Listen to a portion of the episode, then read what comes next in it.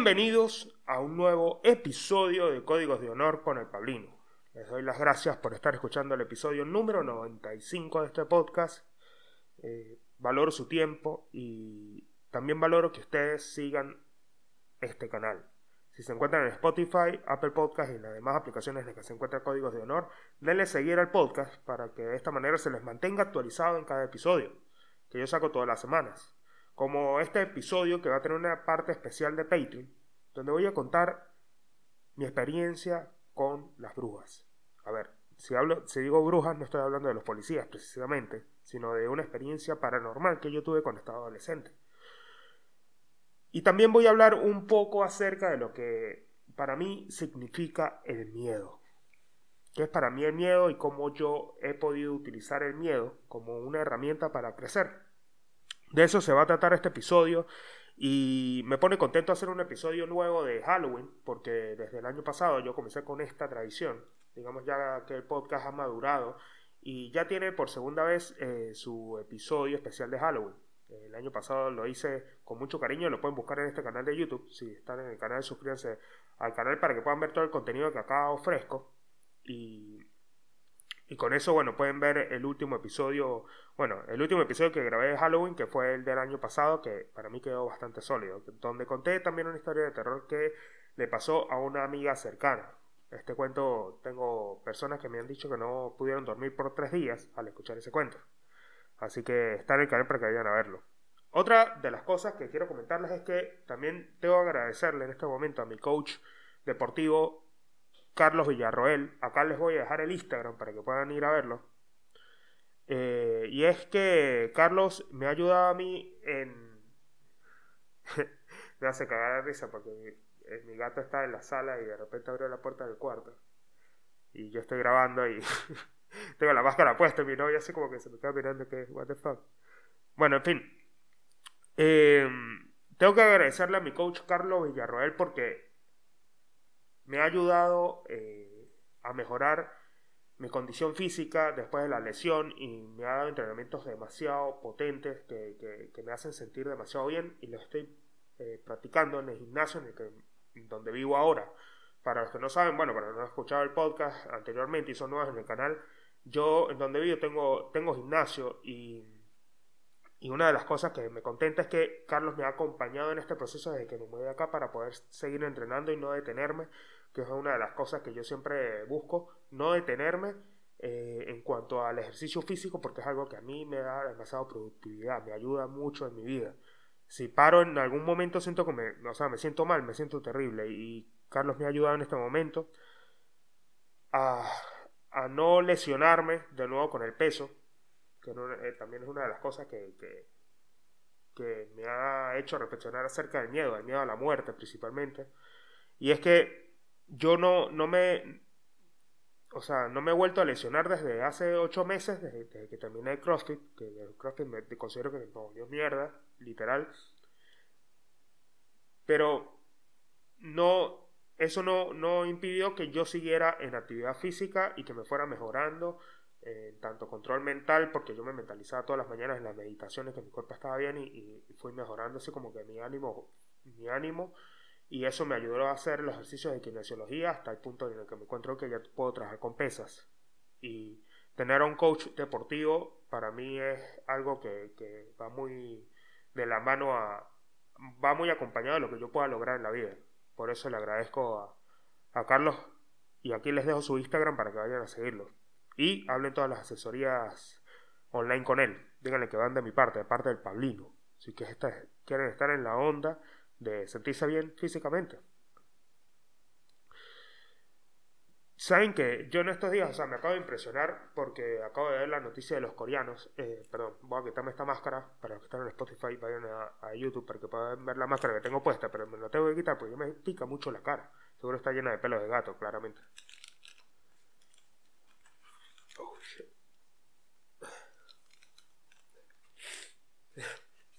Qué locura acá.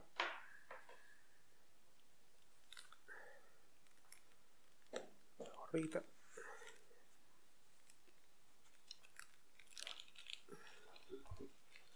Uy, ya se me enredó todo. Bueno, eh, de vuelta al episodio. A ver, tengo que hablar de la noticia de los coreanos que murieron en una estampida. Eh, cuando yo leí esta noticia, la estaba leyendo en, el desayuno y, en este momento sí, la rutina que tengo en las mañanas, eh, antes no la estaba haciendo, pero ahorita como que lo tengo como que ejercicio mental a ver qué sale y lo publico en Twitter, es que cuando yo apenas me despierto, agarro el teléfono, me meto en Twitter y lanzo un tweet. O sea, lanzo un tweet y es como el primer pensamiento que se me viene a la cabeza cuando me estoy despertando, lanzar un tweet. Y en estos días eh, lancé el tweet de, eh, hola, saluden a, a, Elon Musk, a Elon Musk, nuestro nuevo presidente, que fue porque Elon Musk compró, eh, concretó la compra de, de, creo que 43 millones de acciones en la compañía de Twitter. Una vaina así. Y yo me meto en Twitter y consigo la noticia de que en Corea del Sur murieron alrededor de 150 personas de un paro cardíaco. O sea, yo leí la noticia apenas me desperté y yo me quedé así como que, what the fuck. Y lamentablemente, las series de Netflix, muchas series de Netflix, o el cine coreano de alguna forma, nos ha vendido la idea de que es muy probable que salga de, estas zonas eh, el virus T o el virus zombie. O sea, yo siento que, las películas de, Corea que, hablan acerca, o sea, que son de, del palo de los zombies, eh, son las mejores. Y siempre me, o sea, yo siempre con, y esto es algo que les comento, es algo que cuento por primera vez en el podcast, y yo me acuerdo que yo siempre con mi hermano fantaseaba en la casa de mi mamá. Para, para los que no saben, yo, yo, yo he contado anteriormente en los episodios del podcast que mi mamá vive en una casa de montaña. Y esta casa de montaña es una comunidad de, de, 8 o 9 casas y tiene el paso a una vida turística. O sea, es boscosa, es una, una, una zona bastante linda. Pero es una casa de campo, no deja de ser una casa de campo cerca de la ciudad. Y yo siempre fantaseaba con mi hermano que, que, el mejor lugar para estar en un apocalipsis zombie, porque en ese, en ese momento estamos viendo The Walking Dead, y, nosotros también éramos muy fans y muchos de mi generación van a saber de qué serie hablo y es Supernatural. Supernatural es una serie de los hermanos Winchester eh, que, que, tienen como padre al actor que hace de Negan en The Walking Dead. Jeffrey, ¿cómo? Si no es Jeffrey D. Morgan, algo así se llama el, el actor. En fin, este, esto, esta serie mm, a nosotros nos enseñaba mucho acerca del misticismo, de los fantasmas, de, cómo cazar demonios, de cómo identificar cosas dentro de lugares o espacios físicos. O sea, nosotros crecimos, yo crecí viendo con mi hermano esta serie y esta serie tenía una página de internet arrechísima, o sea, lo tengo que comentar. Eh, tiene una, página de internet que, te enseñaba cosas como, por ejemplo, eh, si tú quieres no dejar pasar un fantasma de un, en, una casa, tú tienes que lanzar en, la puerta, por lo menos en la puerta de tu cuarto, una línea de sal. Porque el fantasma no puede atravesar una línea de sal. Eh, así como si tú quieres identificar si hay una energía negativa en tu casa, tú lo que haces es un círculo de sal en el medio de la casa. Entonces los fantasmas de alguna forma no pueden, o sea, van a tratar de dibujar el círculo.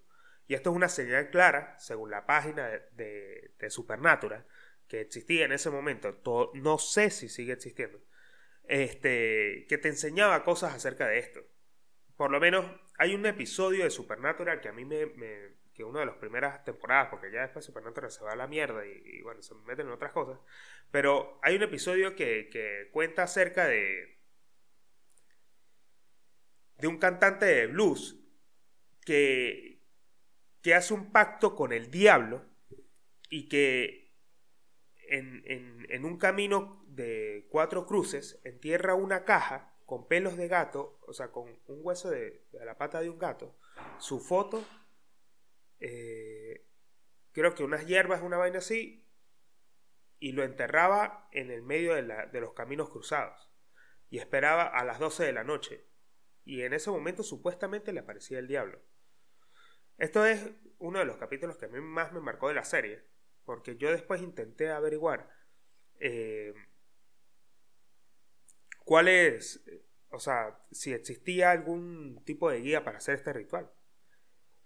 Y veo que en la página de Supernatural lo decía, con las imágenes y todo. O sea, a mí me impresionó esa, esa, esa información porque yo dije, ok, estas personas, claro, en como, eh, como están escritos los copies, como están escritos, eh, digamos, los textos publicitarios de esta página, están enfocados en que las personas, las personas que lo leyeran aprendieran de alguna forma o se metieron en la cultura, a este tipo de cultura, que era, digamos, es una subcultura, que es eh, acerca de los rituales y, y acerca de los rituales satánicos y todo esto, ¿no?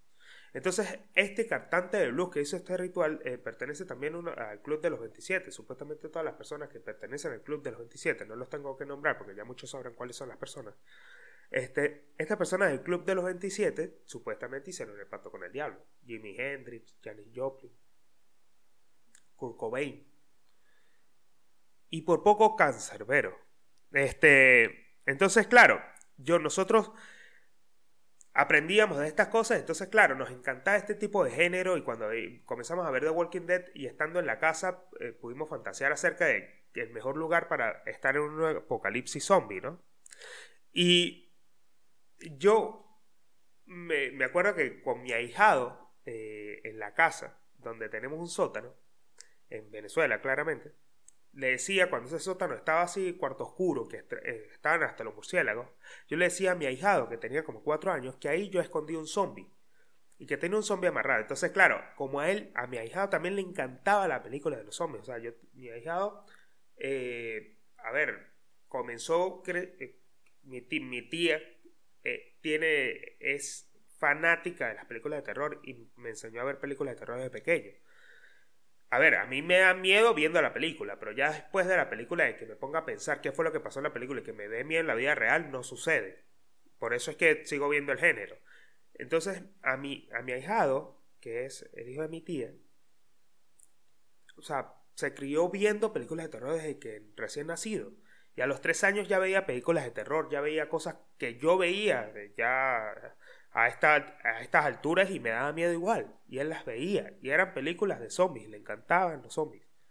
Entonces, yo siempre le decía que en la casa tenía un zombie eh, escondido en el sótano.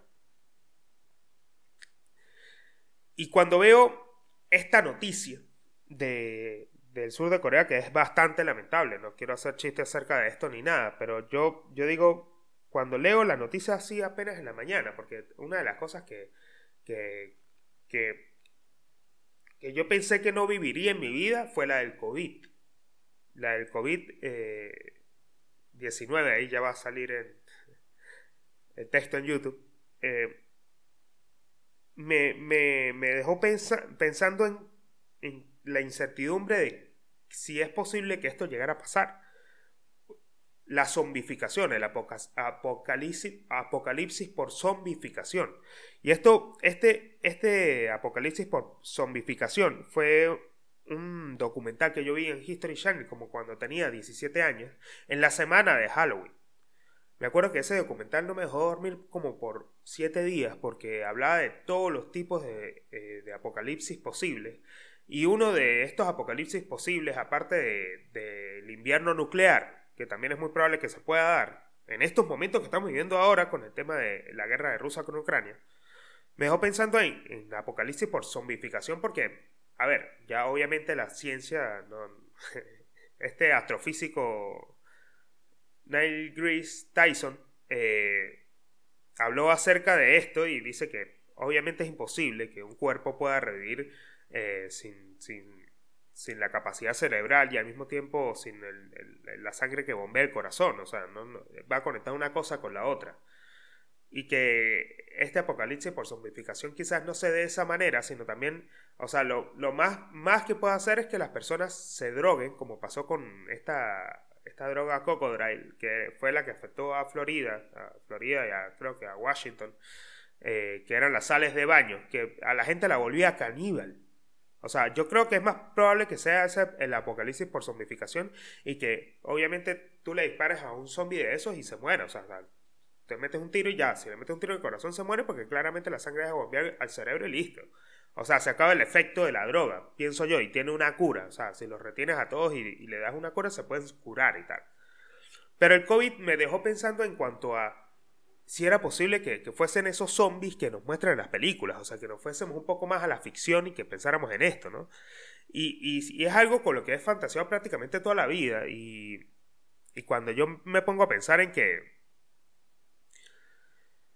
en estas, en estas, en estas situaciones donde tengamos que, que huir de un apocalipsis zombie, pienso en, en, en, cómo sería si nos agarraran el lugar en donde estamos en este momento. Piensen ustedes que están escuchando este podcast, en este especial de Halloween. ¿Cómo sería la situación en la que ustedes tengan que vivir un apocalipsis zombie en este momento? Así en donde están. ¿Qué harían? ¿Cuáles serían sus primeros, sus primeros acciones, sus primeras acciones, sus primeros ataques?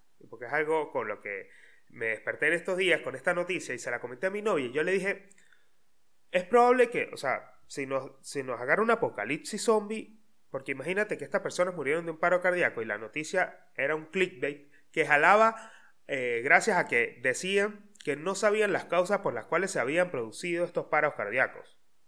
Entonces, nos preguntamos, pero ¿por qué pasó? O sea, ¿qué fue lo que produjo esos paros cardíacos? Y, y, pueden surgir una cantidad de hipótesis increíbles acerca de que la mayoría puede ser, o sea, yo siento que el 80% de estas hipótesis van a apuntar a que un, una, pudo haber sido una droga. Claramente distribuyeron una droga en el lugar y todo el mundo bebió esa droga, todo un trago, una fiesta de Halloween claramente, entonces todos murieron, murieron gracias a esa droga, porque se han visto eventos en los que mueren masivamente personas de paros cardíacos eh, pues gracias a las drogas, que eran los retiros estos que hacían los, los gurús en, los años 70. Entonces, claro, yo, yo veo la noticia y, claro, y decía, no se saben las causas porque la policía no había revelado las causas por las cuales habían muerto estas personas, porque era muy reciente. Y después, se, se claro, o sea, ya se aclaró de que era, fue por una estampida una estampida de personas porque supuestamente en el lugar se encontró un artista famoso y todos salieron de la discoteca y se quedaron trancados en una calle y ahí con los disfraces que cargaban murieron. Entonces, en ese momento que nosotros leímos esa partecita del paro cardíaco que no sabían las causas, yo le digo, ¿y se convierten en zombies? O sea, fue un planteamiento que yo, yo, yo le, le, planteé a ella, ¿no? Entonces, claro, yo digo, pero imagínate que se, sucede en un lugar en donde nosotros estamos ahora. Y en el edificio en que yo vivo, eh, es un edificio grande, claramente, o sea, muchos, muchos, muchos departamentos por, por piso, pues. Son ocho departamentos por piso. Eh, en Venezuela vivía en uno que tenía seis departamentos por piso y era bastante grande también, igual a este. Pero en el medio de los, o sea, tiene cuatro pisos separados, eh, cuatro departamentos en el mismo piso separados por un pan, por paneles así como por pasillos que tienen como paneles, que son como, a mí me hacen recordar que si tuviesen iluminación, por esos pasillos son como medio oscuros. Acá fuesen como la de una nave espacial, o sea, un panel así que tú atraviesas para pasar de un lugar a otro, como un puente. Y es increíble, me encanta la estructura que tiene el edificio. Entonces, claro, yo digo, en un apocalipsis zombie acá, en esos paneles donde las puertas son así, están abiertas todo el tiempo, son, son puertas que no tienen eh, cerradura ni nada eh, los zombies pudiesen claramente penetrar porque ellos, los, el planteamiento que yo tuve es que los zombies no abren puertas, sino que empujan puertas. Yo siento esto. Los zombies empujan puertas porque no tienen la capacidad de entender el, qué, significa abrir una puerta.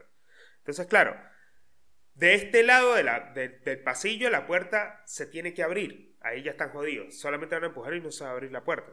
Y del otro lado también tendrías que abrir. Entonces tú quedarías aislado en esa parte. En tal caso de que hubiese una estampida zombie que te estuviese persiguiendo. Pero en el caso de que te, quedes encerrado, y fíjense este razonamiento que nosotros tuvimos, ¿no? Te quedas encerrado en el lugar en el que te encuentras ahora. Imagínense ustedes que se encuentran encerrados en el lugar en el que se encuentran ahora y afuera está un apocalipsis zombie. Ustedes calculo que se van a quedar con las reservas que tienen. Obviamente que si están pelando bolas, esas reservas no lo van a ayudar para nada. Y si tienen animales, pues bueno, también se van a tener que resguardar. ¿No? Entonces, ¿qué es lo primero que ustedes harían? Pasa media hora, pasa un día, pasan dos días, tres días. Se escucha la locura en la calle, una semana, todavía la gente se sigue matando en la calle, porque eso es lo que sucedería, pienso yo. Y la policía, bueno, estuviese matando también un montón de zombies. Pero pasa una semana, 15 días, 20 días, y tú ya te estás quedando sin comida. No escuchas nada eh, alrededor, tus vecinos, algunos salen, otros no salen, pero tienes que, yo lo que pienso es que en estos momentos de, de situación de calamidades de este tipo, porque también esto se puede ver en calamidades tipo terremotos, como sucedió en Haití, se puede ver en calamidades como tormentas, tornados, huracanes, donde cuando se pierde, eh, digamos, el control de absolutamente todo lo que sucede en tu, en tu entorno, todo se vuelve más hostil y la gente apela por los instintos más básicos. Los instintos más básicos son matar para poder comer, eh, para poder vivir, o sea, en situaciones de, estado de necesidad, que esto es una situación jurídica que protege el derecho. Cuando tú eh, te encuentras en un, esto ya lo he explicado en otros episodios del podcast, pero se los comento a ustedes, la situación de, estado de necesidad sucede cuando una, dos personas se ven forzadas a salvar a uno, pero no al otro. O sea, se pueden salvar a ellos mismos, pero no pueden salvar a su compañero. Entonces uno de los dos, eh, por lo menos están en una balsa, y la balsa se va a hundir y los va a matar a los dos, uno de los dos decide sacrificarse o el otro, o sea, el que gane esta batalla es el que va a salir acá vivo. Entonces, si, si tú matas a otra persona en ese estado de necesidad, el derecho te va a proteger porque sencillamente en un estado donde tenías que pelear por tu vida. Y esto, digamos que es... Eh, sucede en muchas situaciones, ¿no? Y entonces en un apocalipsis zombie, tú estarías, todos entraríamos en estado de necesidad. Y este estado de necesidad te lleva a que tú tengas que, o sea, muchas personas se pueden poner violentas y van a intentar robar la comida de, las otras personas porque saben que no pueden salir a la calle, al menos en las próximas dos cuadras, porque lo va se los va a comer una horda zombie. Entonces, claro, tendrías que salir, coño, yo, yo pienso, bueno, no sé, que habría que esperar y tal. Yo intentaría bajar al supermercado más cercano, sabiendo todo lo que me voy a conseguir. Entonces, mi, puede que mi estrategia sería aliarme con los vecinos con los vecinos para hacer un, grupo y, este grupo intentar ir a, un supermercado. Pero ya habrán muchas personas que lo habrán hecho. O sea, ahí es cuando ya comienza todo el planteamiento y es como la guerra campal. Entonces, como que no estamos diseñados para poder vivir un apocalipsis zombie. Y lo que yo pienso es que en los edificios hace como que lo que pasaría en un edificio tan grande, que es una desventaja, vivir en un lugar tan grande en un apocalipsis zombie, es una desventaja porque mientras más personas hayan, más posibilidades tienes de contagiarte, más posibilidades tienes de que tú también seas un zombie. Entonces tienes que ser muy habilidoso para que puedas sobrevivir y yo creo que la máxima que se puede tener que aplicar es, quedarse encerrado en lugares donde hay mucha gente. Y cuando te pones a pensar en tus animales, ya también pasan las cosas a un lugar más oscuro. Y es que los animales terminan siendo la fuente de proteínas principales cuando también hay un estado de necesidad, porque somos seres humanos y en algún momento, si no nos comemos a nosotros, no nos comemos a, nuestro compañero en de necesidad, como ha pasado que se han estrellado bien en las montañas y tardan mucho en conseguir eh, los rescatistas a las personas que se estrellaron y terminan comiéndose entre ellos mismos, como fue en el caso de, los rugbyers que se estrellaron en la cordillera de Chile. Eh, y estos rugbyers eh, se comieron unos a otros porque no, no tenían otra forma de, sobrevivir. Y este estado de necesidad, pues que claro, te empuja a comerte lo que hay en el entorno. Y estos sencillamente tienen que ser los animales que tienes en tu casa, en un apocalipsis zombie. Este. Sin embargo, este cuento eh, me acerca también mucho a que, que muchas veces. A ver, yo tuve que. me he enfrentado al miedo en muchas situaciones de mi vida y lo, creo que el, cuento más trascendental que tuve fue el tema de las brujas. Las brujas yo siento que en Venezuela hay una cultura muy marcada con este tipo de creencias acerca de, cosas o tipo personas que se convierten en animales para poder eh, espantar o quedarse con otras personas o absorber su energía. O sea, las brujas pueden ser cualquier cosa, pueden ser que te estén haciendo algo para que tú te mueras. o sea, hay un montón de cosas. O sea, las creencias acerca de las brujas en Venezuela es bastante, bastante fuerte. Y que también hay personas que hacen como o sea, las brujas son las personas que hacen el pacto con, un, con el diablo con el fin de que puedan convertirse en animales para tener poderes sobrenaturales, convertirse en animales para vigilar a otras personas, este, hacerle, hacer que le vaya mal en su, en su vida. Fíjense la creencia absurda de pensar de que hay algo que si nosotros le damos poder, y yo creo que todo está muy relacionado al tema de que nosotros le demos poder a algo. Cuando tú crees en, este tipo de cosas, y esto fue algo que, que quizás puede ser muy sugestivo, ¿no? No, no quiero hablar yo acerca de que hay una creencia arraigada en mí que esto cree ya porque todavía creen esto. Fue una experiencia que yo viví y claramente fue muy sugestiva porque yo quizás me dejé sugestionar por mi entorno y por una creencia popular que existe en, el lugar eh, geográfico en el que tú te encuentras. Pero cuando ya tú sales de ese lugar, tú dejas de creer en esas cosas porque no le das poder y no le das sentido y no tiene nada sentido para ti cuando tú sigues eh, viviendo la vida como plenamente es y no es dándole poder a esas cosas. Tú le das poder a lo que tú, tú alimentas y haces, y, haces crecer aquello a lo que te concentres. Entonces, si tú te concentras en algo que, que, sabes que te puede causar, causar, daño, como creer en fantasmas, creer en, en, este tipo de cosas acerca de las brujas y demás, eh, termina que esto sea así, algo que tenga una explicación psicológica, como los pol poltergeist. Eh, si, si quieren, de poltergeist hay como 13 películas, si no me equivoco, para que vayan a ver este tipo de películas. Poltergeist habla de cómo las personas, eh, al darle poder a una creencia fantasmagórica, pueden hacerla aparecer en su casa. O sea, la energía se representa a través del pensamiento. Entonces, estas personas que ven los poltergeist, que es el nombre que reciben este tipo de entes, es lo que hace que la persona refleje eso en su entorno. Es increíble y tienen que verlo en estas películas para que pueden entender mucho más, ¿no? Y yo fueron las más, fueron, más situaciones en las que yo me tuve que enfrentar al miedo, porque por lo menos en, Venezuela yo tuve acceso a las armas, porque claro, eh, a ver, es, es, una locura pensar de que por lo menos en Maracaibo todo el mundo esté armado y que, que sea normal, pues, o sea, es parte de la cultura de la ciudad, es parte de la cultura del Estado, y mi papá e, era el Zulia, y era como una costumbre tener armas en la casa y aprendí a disparar y demás. Y me acuerdo que una vez, eh, o sea, casi matamos a unos vecinos que subieron a limpiar un dique que estaba cerca de mi casa porque no les llegaba agua a su casa, porque imagínense que esto es una, una zona de montaña, que, a ver, que que tiene el tanque de agua muy cerca de la casa de, mi mamá. Y estas personas tenían que pasar por el terreno de la casa de mi mamá para poder llegar al dique. Y está cayendo un palo de agua y nosotros, yo estaba bebiendo un vino con mi mamá y mi hermano dentro de la casa. Y en el palo de agua estas personas no tocaron la puerta para avisarnos que iban a ir al dique y que iban a entrar a nuestros, terrenos. Y mi vecino los vio desde una parte que estaba más arriba de mi casa. Y los pudo ver cómo iban entrando a, los terrenos de mi casa y sacó una escopeta y disparó a un árbol cuando ellos iban cruzando una esquina.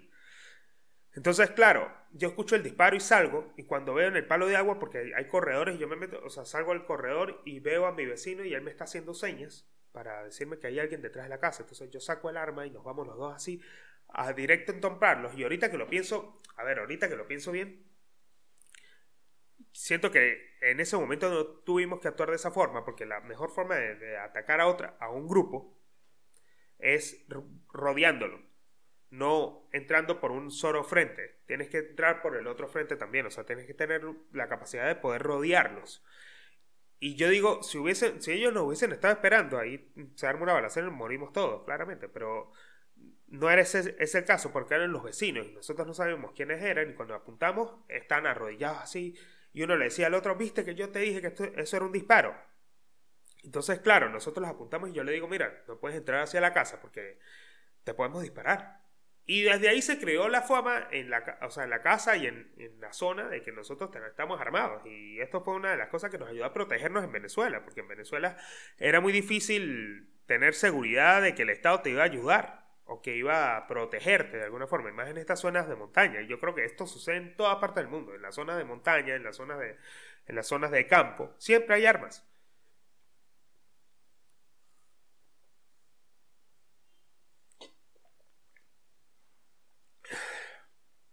Y una de las cosas que, que bueno, claramente me hacen pensar, o sea, cómo fue mi experiencia con el miedo, es que más allá de, este cuento que les traigo para la parte de Patreon, de Patreon para de las brujas, es que el miedo, yo aprendí algo en estos días en coaching. A ver, yo en, en este momento estoy haciendo, estoy viendo un coaching que me ha ayudado a entender cómo funciona, o sea, cómo funcionan mis preguntas eh, frente a lo que quiero lograr, cómo me estoy planteando esos objetivos, cómo hago que estas cosas que yo quiero para mi vida pues lleguen de una manera en la que yo pueda actuar, eh, que el enfoque que yo tengo es que los, los, resultados tienen que estar de, del 20% de tus acciones. El 20% de tus acciones debe producir el 80% de tus resultados. Eh, porque es, ya lo he repetido anteriormente en otros episodios, y es trabajar menos y ganar más. Y es que el coaching me ha ayudado a mí a, ver las perspectivas de, situaciones que me pasan que no logro entender eh, cómo no puedo solucionarlas y me hace hacer las preguntas correctas. Y una de las preguntas que tuve en estos días en una sesión de coaching es ¿a qué le temes? ¿Qué, qué, temes tú en tu vida? O sea, ¿qué es lo que, lo que causa que tú le temas a cosas que en ocasiones no tienen ningún sentido? O sea, hay veces que le temes a la incertidumbre, le temes al vacío, le temes a, que quieres emprender y que por lo menos si saltas al vacío no tengas un colchón que te sostenga o que no tengas alas suficientes para poder volar. Y esto sonará cliché y sonará estúpido, pero tener, o sea, tener miedo es, es, es algo que nosotros es normal que sintamos, porque es absurdo pensar no tener miedo, pero tener miedo es algo que es normal yo lo que siento es que no podemos dejar que ese miedo nos gane o ese, miedo nos detenga. O sea, pero frente al miedo nosotros tenemos que actuar con determinación. Esto es una ley de poder. O sea, cuando tú tienes miedo, lo que mejor que tienes que hacer es siempre estar preparado a situaciones para poder actuar con seguridad. Porque cuando tú titubeas, cuando tú, eh, cuando tú te frenas por el miedo, la cagas. Tú no puedes actuar frente al miedo con incertidumbre, con temerosidad. Tú tienes que actuar con seguridad. Lo mismo sucede con este tipo de deportes extremos. En estos días estamos viendo en el almuerzo eh, los mejores videos de Red Bull y vimos uno de los videos más impresionantes que tiene Red Bull es la caída libre de una persona en, casi el espacio. Tienen que verlo, búsquenlo en YouTube. En este canal, en YouTube, vayan ahora, después de ver este episodio, perdón, vayan después de ver este episodio, a ver la caída libre de esta persona desde la estratosfera, una mierda así. Es increíble, es una persona que va cayendo al vacío desde la estratosfera y son kilómetros y kilómetros y kilómetros, tarda como 25 minutos en caer, es una locura, tienen que verlo, y a una velocidad casi que supera la barrera del sonido. Esto fue una de las cosas que más me volvió mierda este video y me hizo pensar que el miedo, o sea, es normal que lo sintamos, pero más allá, o sea, de pensar eso, es no dejar que este nos venza, no dejar que de alguna forma este gane, que este sea el ganador de, eso que nosotros eh, no podemos lograr. Lo que nos impide no ver como materializado lo que queremos. Por eso en este episodio eh, yo les traigo 10 cosas que pueden hacer ustedes. A ver, estas 10 cosas que yo noté para poder hablar acerca del miedo y cómo yo utilizo el miedo como una herramienta para seguir creciendo, para hacer algo que, que me dé motivación para poder llegar al otro lugar. Es decir, ¿qué, más, ¿qué hay más allá del miedo? ¿Qué es la sensación, o sea, lo increíble que se siente vencer un miedo interno eh, de por lo menos de cualquier cosa que tú quieras hacer, por lo menos. Muchas, creo que el, segundo miedo más grande de la gente, aparte de morir, es hablar en público. Eh, hablar en público, hablar frente a una cámara, hablar frente a una multitud, pues es un, miedo que, que sencillamente la gente le teme mucho y es absurdo pensar de que de que nosotros no nos paralicemos frente a, este, esta situación, ¿no? Lo importante es no dejar que esta, esta sensación nos gane y, por lo menos actuar todos los días en consecuencia de superar el miedo al menos un poco y es decir, grabarse por lo menos en historia, si tú quieres hablar frente a una cámara, quieres hacer stream, quieres hacer lo que tú quieras, grábate todo el tiempo. Mientras más te grabas y mientras más practiques, y yo soy una muestra de ello. Ustedes pueden ver, ir a los primeros episodios del Código de Honor y se dan cuenta como yo hablo. Ahora pueden ver estos episodios y ustedes pueden decir, coño, bueno, ya hay una evolución en cuanto a la comunicación y en cuanto a lo que yo quiero transmitir de que, que es este podcast. Entonces, mientras yo más, más venza el miedo todo el tiempo de hacer cosas nuevas, de no quedarme en una zona de confort, porque claramente yo me puedo quedar en esta zona de confort. Pero también es importante pensar en que yo por lo menos, si no estoy acá, también puedo estar grabando blogs en la calle. Es algo que quiero hacer, es algo que quiero alimentar y es una de las cosas, una de las metas que tengo propuestas. Por eso el canal de Patreon lo he creado para, para poder llegar a este, a este a este nivel. Si ustedes me ayudan con el canal de Patreon, también van a recibir contenido exclusivo, que es lo que me va a dar a mí el poder para yo seguir eh, rompiendo esquemas. Y esto, esto es prácticamente lo mismo que yo quiero para ustedes. Entonces, yo cuando voy al, lugar donde me, me, pongo a analizar las cosas que yo hago para vencer el miedo, pienso en que estas cosas no pueden ser una consecuencia una de la otra. Yo acá vengo a plantear 10 cosas que no tienen nada que ver una con la otra. Son situaciones aleatorias que te van a ayudar en cualquier momento. Son leyes atemporales. O sea, es decir, estas 10 reglas que yo les traigo para este episodio son atemporales. Las pueden aplicar ahora, las pueden aplicar después. Ustedes verán qué coño hacen. Una de las cosas, o la primera de estas 10 cosas, es que tenemos que aprender a respirar. Aprender a respirar significa tomar las cosas con calma. Yo soy una de las personas que más eh, tiene que aplicar esto, porque yo me considero una persona que soy muy, muy anticipada, soy muy ansioso, siempre estoy en busca de más y eso está bueno, pero no, no me detengo algunas veces a pensar y a respirar y a decir y agradecer.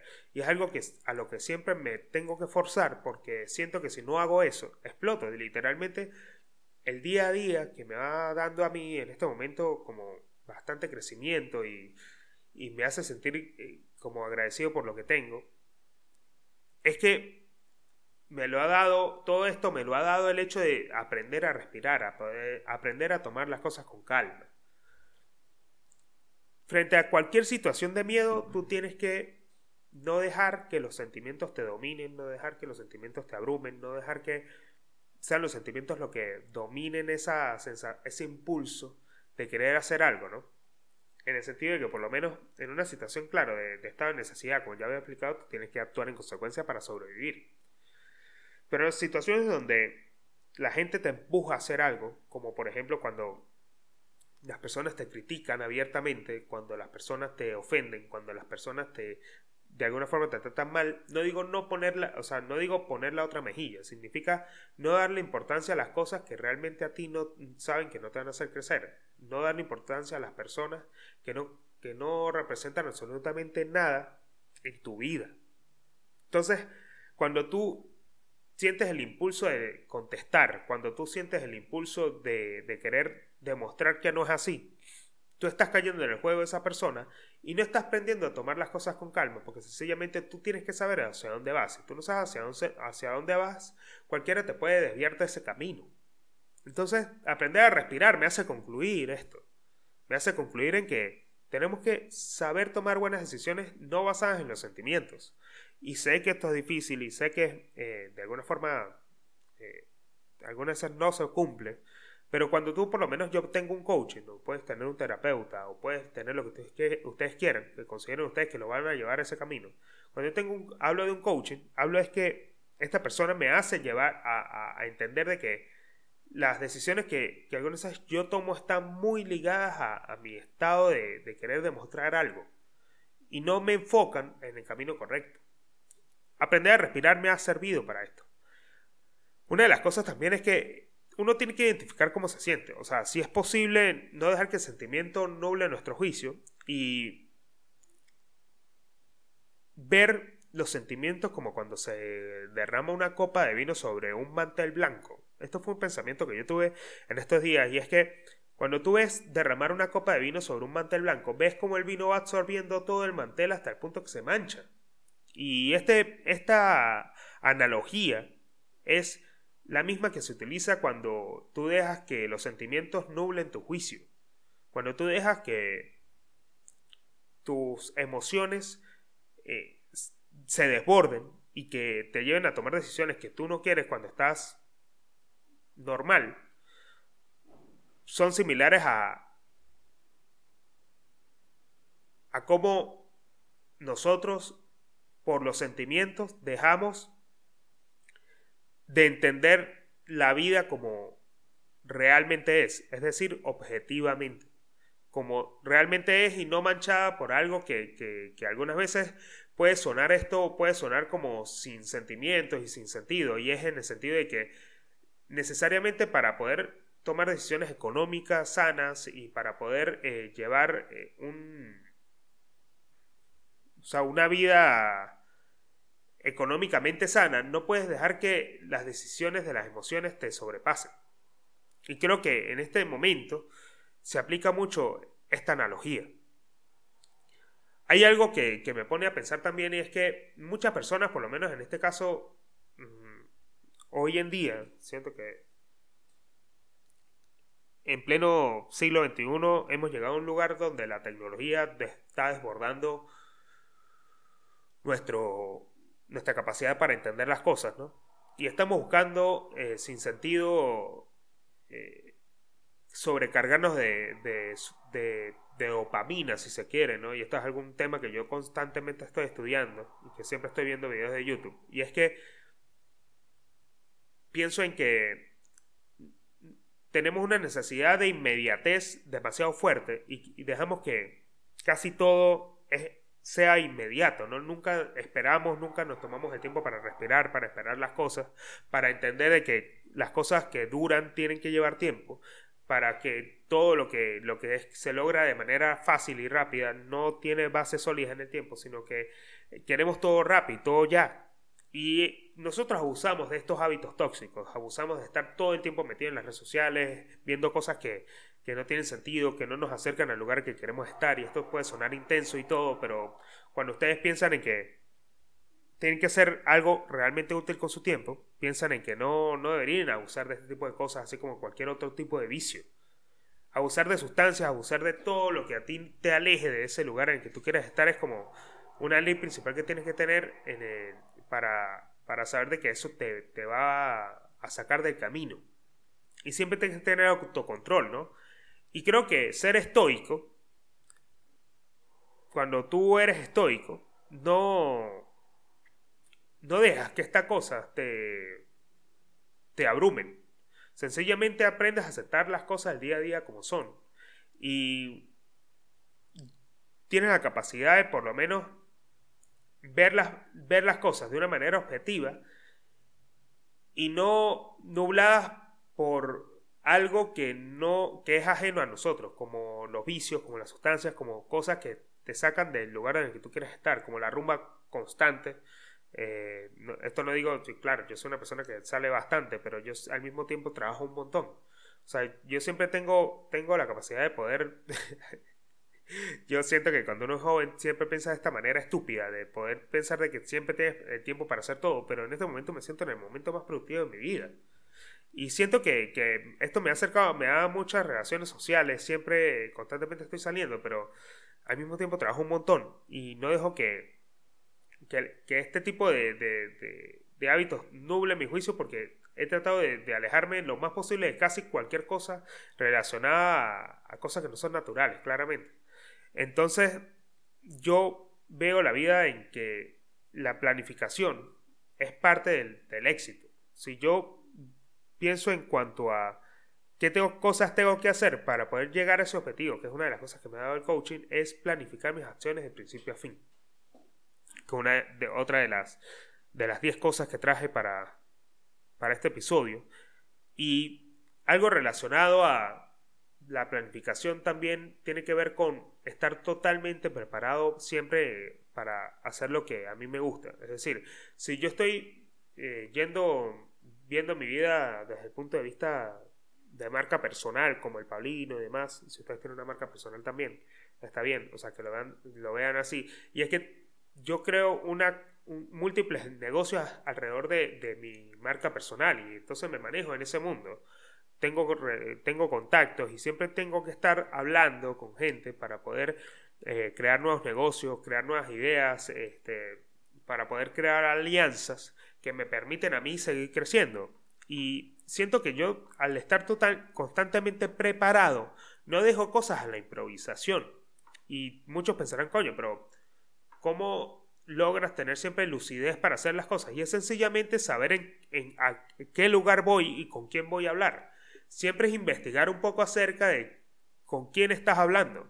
Entonces, cuando tú focas, digamos, tu, tu pensamiento al lugar donde está otra persona que tú quieres convencer, no dejas lugar a la improvisación porque planificas tus acciones de principio a fin. Esto se vuelve a conectar siempre con, cosas de que parten de mí mismo aleatoriamente para poder resolver situaciones en cualquier momento. Y esto es lo que también me llevó a ser abogado, poder solucionar problemas. Así que nada, las próximas, eh, las próximas otras cosas se las voy a contar en la parte de Patreon. Así que suscríbanse al canal de Patreon para que puedan seguirlas escuchando. Nos vemos en un próximo episodio de Códigos de Honor. Bye.